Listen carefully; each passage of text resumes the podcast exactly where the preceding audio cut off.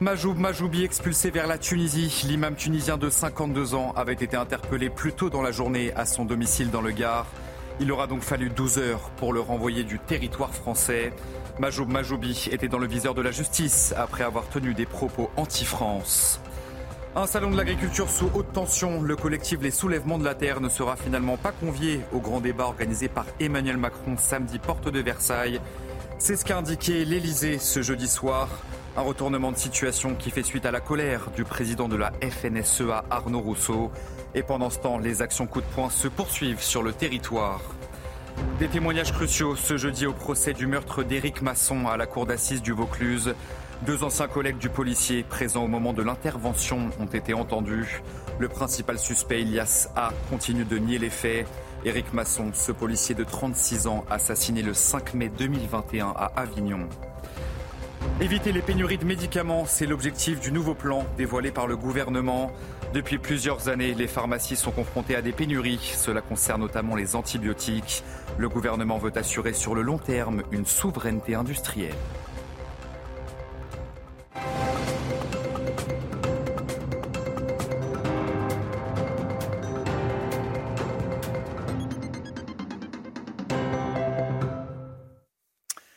Bonsoir à tous, très heureux de vous retrouver sur CNews pour l'édition de la nuit, moins de 12 heures après son interpellation dans le Gard.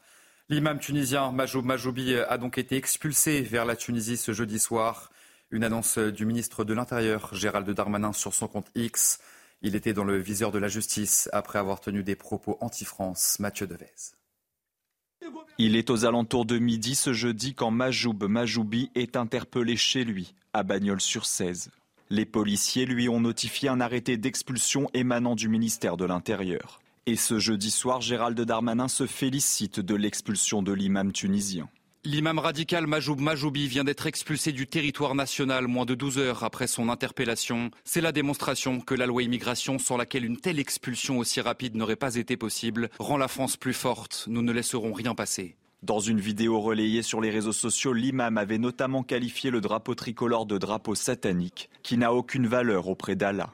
Lundi, le parquet de Nîmes avait ouvert une enquête préliminaire pour apologie du terrorisme. Son avocat a décrit ce jeudi un homme abasourdi et bouleversé. Il a également annoncé qu'il souhaitait contester l'expulsion de l'imam.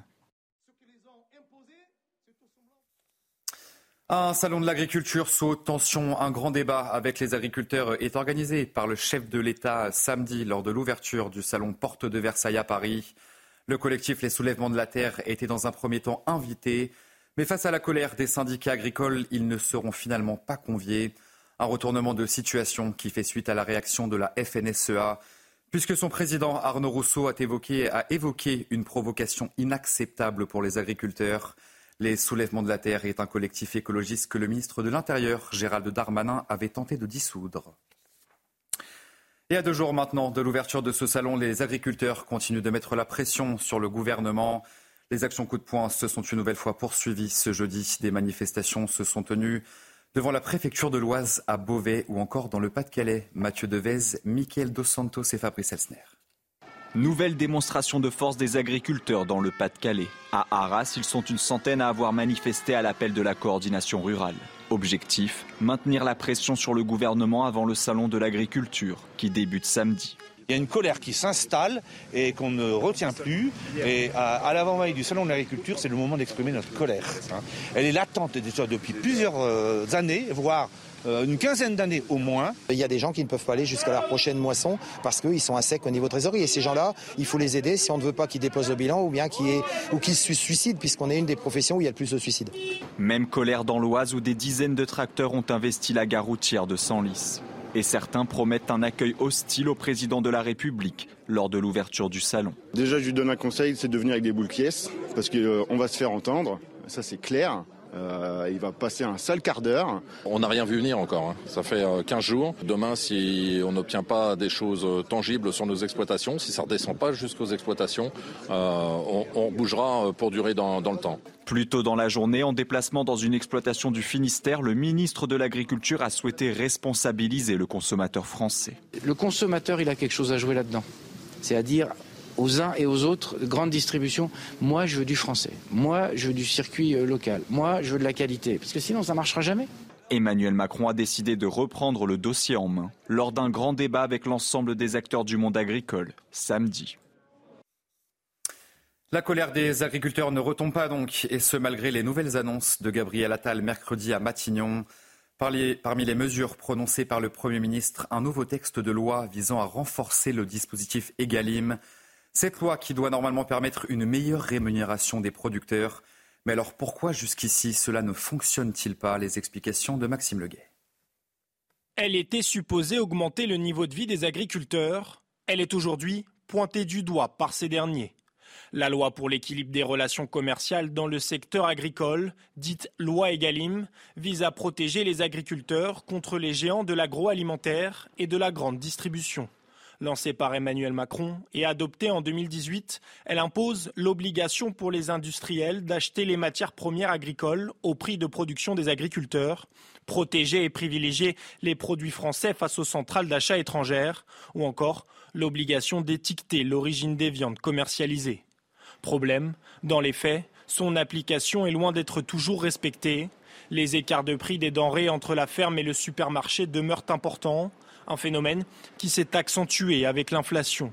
Les industriels sont également accusés de contourner le marché français en privilégiant des produits européens au coût moins élevé, des entorses à la loi qui ne sont pas toujours suivies de sanctions immédiates. Face à la gronde des agriculteurs, Bruno Le Maire avait annoncé un contrôle massif de tous les contrats en vigueur passés par les distributeurs et les fournisseurs.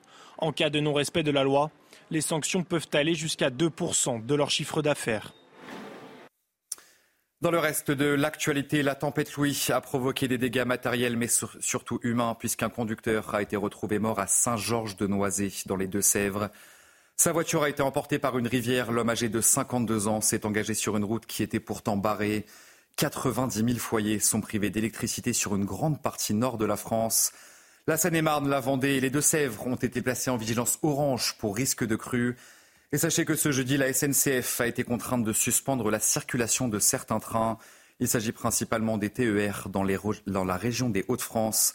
Le trafic devrait reprendre normalement sur les lignes concernées ce vendredi. Des témoignages cruciaux ce jeudi au procès du meurtre d'Éric Masson à la cour d'assises du Vaucluse. Deux anciens collègues du policier présent au moment de l'intervention ont été entendus sur place. Le principal suspect, Ilias A, continue de nier les faits. Éric Masson, ce policier de 36 ans, qui a été assassiné le 5 mai 2021 à Avignon. C'est Sandra Buisson et Stéphanie Roquet qui suivent ce procès pour CNews. À la barre, deux anciens collègues d'Éric Masson sont revenus sur cette intervention qu'ils ont fait avec lui euh, ce jour-là, ce 5 mai 2021, près d'Apointe-d'Île. Alors qu'ils étaient en civil, ils ont eu l'impression d'avoir été reconnus comme étant des policiers alors qu'ils étaient en surveillance. Deux hommes en voiture se sont approchés, raconte un des fonctionnaires. L'un d'eux m'a dit Tu n'es pas discret.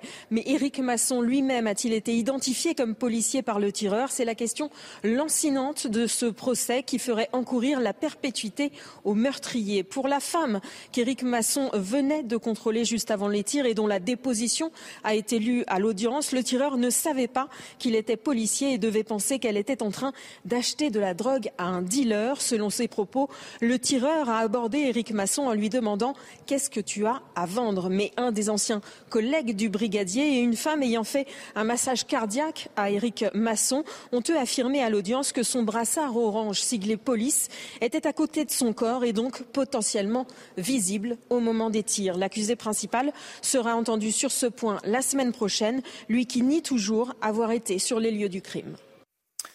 Allez, on va prendre la direction de Marseille, dans ce journal où un policier a été agressé aux urgences de l'hôpital nord de la ville.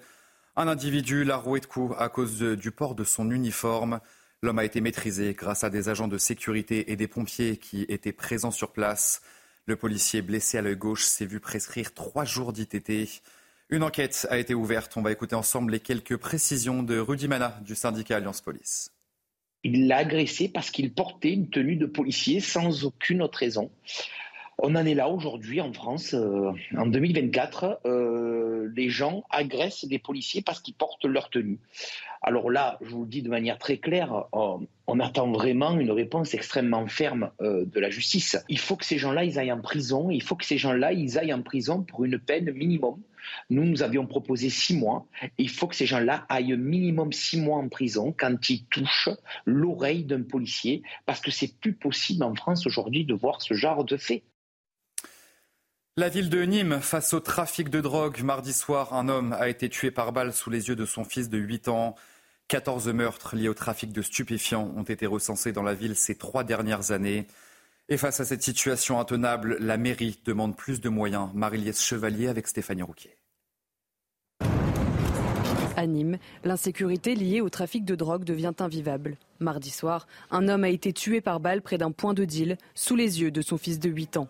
Selon le policier Bruno Bartocchetti, ce sont les trafiquants de Marseille qui étendent leur territoire. Ils sont la proie de, de gangs euh, vraisemblablement marseillais qui veulent s'implanter comme ils tentent de le faire dans d'autres villes que Marseille, parce qu'on parle beaucoup de Marseille. C'est une pieuvre qui veut, qui veut dépasser Marseille, qui veut s'installer dans, dans, plusieurs euh, zones de, de, la zone sud, même au-delà d'ailleurs. Déjà le 21 août dernier, Fayed, un garçon de 10 ans, avait perdu la vie, victime d'une balle perdue près d'un point de deal. Pour endiguer ce phénomène, la mairie demande plus de moyens. Le maire de Nîmes, comme beaucoup d'élus de la majorité et d'autres élus de l'opposition, euh, euh, sollicite que l'État pour que Nîmes ne soit pas salie de la façon dont elle est salie, avec euh, ces règlements de compte qui sont euh, euh, récurrents et, très pénibles. Ces narcomicides ont déjà fait plus de 14 morts ces trois dernières années à Nîmes. À Paris, la multiplication des campements de fortune inquiète les autorités et les riverains. Il n'est plus rare de voir des tentes ou des habitations précaires sous les ponts qui enjambent la Seine. La mairie de Paris regrette le manque de capacité d'accueil des centres d'hébergement. Voyez ce sujet de Mathieu Devez et Fabrice Esner. Des tentes installées sous les ponts de la capitale, les promeneurs et joggeurs parisiens disent en voir de plus en plus. Ça s'accumule, je ne sais pas ce qu'ils font, et je veux dire, il y a aucune, on ne peut pas les loger. J'en suis désolé. Il faudrait aussi arrêter euh, d'accepter euh, l'intégralité des gens qui viennent de je sais pas trop où. Certaines femmes habituées à courir sur les quais se sentent parfois en insécurité. Le dimanche soir, par exemple, euh, où il y a moins de familles et autres, euh, c'est un peu plus compliqué. Enfin, je me sens moins en sécurité. Bah, j'ai déjà eu une personne qui m'a suivi. Euh. Même constat près de la Tour Eiffel, avec des dizaines de tentes et parfois des installations plus pérennes. Cet homme nous autorise à filmer son campement de fortune. Un paillasson à l'entrée, des chaises autour d'une table, un bureau, des ustensiles de cuisine et de nombreuses plantes pour décorer l'espace. De son côté, la mairie du 16e arrondissement pointe notamment du doigt une immigration incontrôlée. Les, robinets, si j'ose dire, de l'immigration ne sont pas fermés, donc il y a constamment des arrivées de migrants sur le sol national. Et ensuite, il faut savoir que depuis la réforme du Code pénal de 1993, le vagabondage, comme on l'appelait à l'époque, et la mendicité ne sont plus des délits, ont disparu du Code pénal, donc la police et la justice n'ont plus le cadre légal qui leur permettait euh, d'évincer et de faire partir euh, des gens qui s'installaient comme ça dans l'espace public. La mairie regrette également la saturation de l'hébergement d'urgence en Ile-de-France.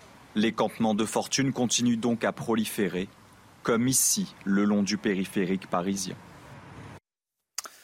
Allez, on va jeter un coup d'œil aux prévisions de Bison Futé pour ce nouveau week-end de chasse et croisée.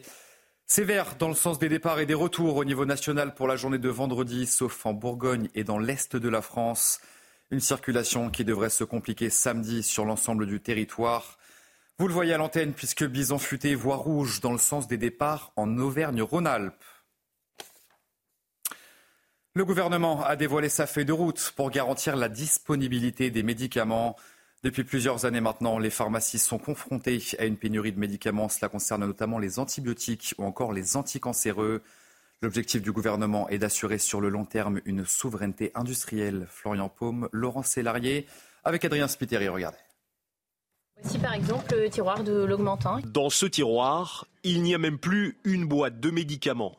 Une situation qui n'étonne pas cette pharmacienne du 16e arrondissement de la capitale, habituée depuis plusieurs mois aux pénuries. Alors Audrey et ses collègues ont dû s'adapter.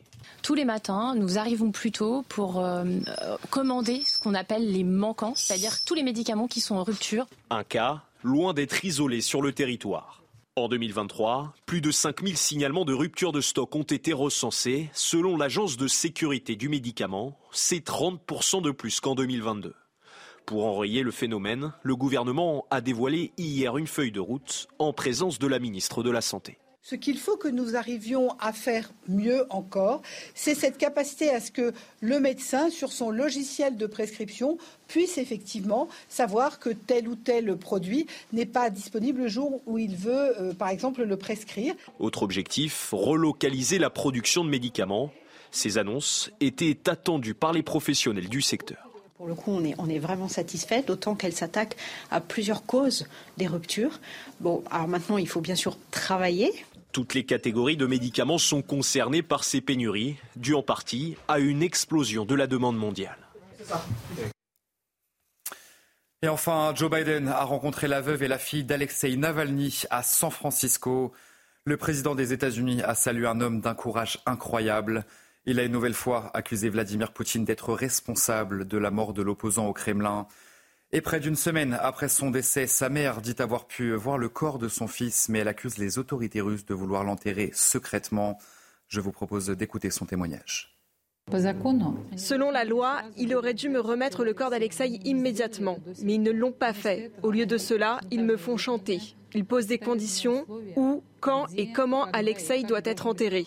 C'est illégal. Ils reçoivent des ordres soit du Kremlin, soit du bureau central du comité d'enquête. Ils veulent que cela se fasse en secret, sans cérémonie d'adieu. Ils veulent m'amener aux confins d'un cimetière, près d'une tombe fraîche, et me dire Ici repose ton fils. Je ne suis pas d'accord avec cela. Vous restez bien avec nous sur euh, CNews. On se retrouve dans quelques secondes pour votre journal des sports. Et on ouvre ce journal des sports avec du football et la phase retour des barrages de la Ligue Europa. L'Olympique de Marseille s'est qualifié pour les huitièmes de finale après sa victoire face au Shakhtar Donetsk 3 buts à 1. Première réussie donc pour le nouveau coach olympien Jean-Louis Gasset. Résumé du match, Marco Maricic. L'ambiance des grands soirs, malgré un contexte brûlant. La pression est déjà immense sur les épaules de Jean-Louis Gasset. Le nouveau coach de l'OM a choisi de repasser en 3-5-2 pour ses débuts il ne s'imaginait sûrement pas connaître des premières minutes aussi cauchemardesques. Et ce sera un penalty Mésentente entre Mbemba et Jonathan Klaus qui commet la faute. Après 12 minutes, l'OM est déjà mené 1-0. Mais comme souvent cette saison, lorsque ça va mal, l'homme providentiel surgit. Et là peut-être enfin une occasion. Elle y est. Et pour aller au bout, c'est fait, c'est l'égalisation. Marseille pousse en seconde période. Jean-Louis Gasset procède à des changements peu après l'heure de jeu et les entrants s'avèrent décisifs à un quart d'heure du terme. L'ouverture de Verretou peut-être avec ce ballon qui traîne. Allez, la reprise oui, Elle est au fond Premier but depuis plus de trois mois pour le Sénégalais, 2-1, puis 3 buts 1 avec le premier but sous les couleurs de l'OM pour Geoffrey Kondogbia. Marseille verra bien les huitièmes de finale de la Ligue Europa. Et un petit peu plus tôt ce jeudi, Lens s'est incliné sur la pelouse de Fribourg en Allemagne, 3 buts à 2 après les prolongations. Les Lensois ouvrent le score par Pereira d'Acosta à la 28e minute. Eliway double la mise pour Lens euh, juste avant la mi-temps et permet à son équipe de croire en cette qualification. Mais au retour des vestiaires, Roland Salaï marque deux buts, d'abord à la 67e, puis à quelques secondes de la fin du temps réglementaire. En prolongation, les Allemands inscrivent un troisième but grâce à Gregoric. Un but qui condamne donc les Lensois éliminés de cette Ligue Europa après leur match nul 0 à 0 au match aller donc. Ligue Europa, toujours dans un match sans enjeu, Rennes s'est imposé 3 buts à 2 face au Milan AC. Benjamin Bourigeau s'est offert un triplé pour les Rennais dans ce match. Luka Jovic et Raphaël Leao sont les buteurs côté milanais. Une victoire de prestige pour les Bretons qui sont malgré tout éliminés après leur défaite 3 buts à 0 au match aller. Et pour être très complet, à noter également le match nul de Toulouse à domicile face au Benfica Lisbonne 0 à 0. Mais des faits de buts à match aller, les Toulousains sont également éliminés de cette compétition. C'est une figure du football portugais du Paris Saint-Germain qui vient de s'éteindre. Arthur Georges nous a quittés à l'âge de 78 ans. Des suites d'une maladie, en France, il était principalement connu pour avoir entraîné le Paris Saint-Germain, c'était dans les années 90. C'est surtout son premier passage au PSG qui avait été marquant avec un titre de champion de France en 1994 et une Coupe de France. Et en tant que joueur, il a évolué sept saisons au Benfica Lisbonne, remportant le championnat à quatre reprises. Je vous propose d'écouter deux de ses anciens joueurs à Paris qui saluent forcément sa mémoire. Il me faisait un clin d'œil et je savais que parce qu'il était très euh, introverti, qu'il n'avait pas forcément à s'exprimer sur les choses, je savais que ce clin d'œil-là valait euh, valait tous les compliments du monde. Euh, il a surtout euh, su nous mettre en confiance et ça, c'est sa grande vertu, c'est de pouvoir euh, bah, tirer le maximum de chaque joueur et d'un collectif et de savoir que tout était possible. Un petit mot de tennis dans ce journal des sports et un duel 100% français en quart de finale du tournoi de Doha au Qatar. Gaël Monfils s'est imposé en deux petits sets, 6-2, 6-4. C'est une surprise face à son compatriote et numéro 1 français d'ailleurs, Hugo Humbert. Une rencontre remportée en à peine plus d'une heure de jeu par le plus vieux des deux Français. Et en demi-finale, la Monf sera opposée au tout jeune Tchèque Jakub Mensik. Et on termine ce journal des sports avec du handball et la douzième journée de Ligue des Champions. Le Paris Saint-Germain s'est imposé à domicile 35 à 26 face aux Polonais de Kielce. Le meilleur buteur côté parisien se nomme Elohim Brondi avec six réalisations dans cette rencontre. Au classement, les Parisiens sont quatrième à 5 points du club allemand de Kiel, leader donc de ce groupe A. Le prochain match pour le PSG, ça sera face aux Croates de Zagreb le 25 février prochain. Allez vous restez bien avec nous sur CNews. On se retrouve dans un instant pour un prochain journal. Majoub Majoubi, expulsé vers la Tunisie, l'imam tunisien de 52 ans avait été interpellé plus tôt dans la journée à son domicile dans le Gard. Il aura donc fallu 12 heures pour le renvoyer du territoire français. On en parle dans un instant dans notre prochain journal. Bonne nuit à toutes et à tous sur notre antenne et à tout de suite pour une prochaine édition. Retrouvez tous nos programmes et plus sur cnews.fr.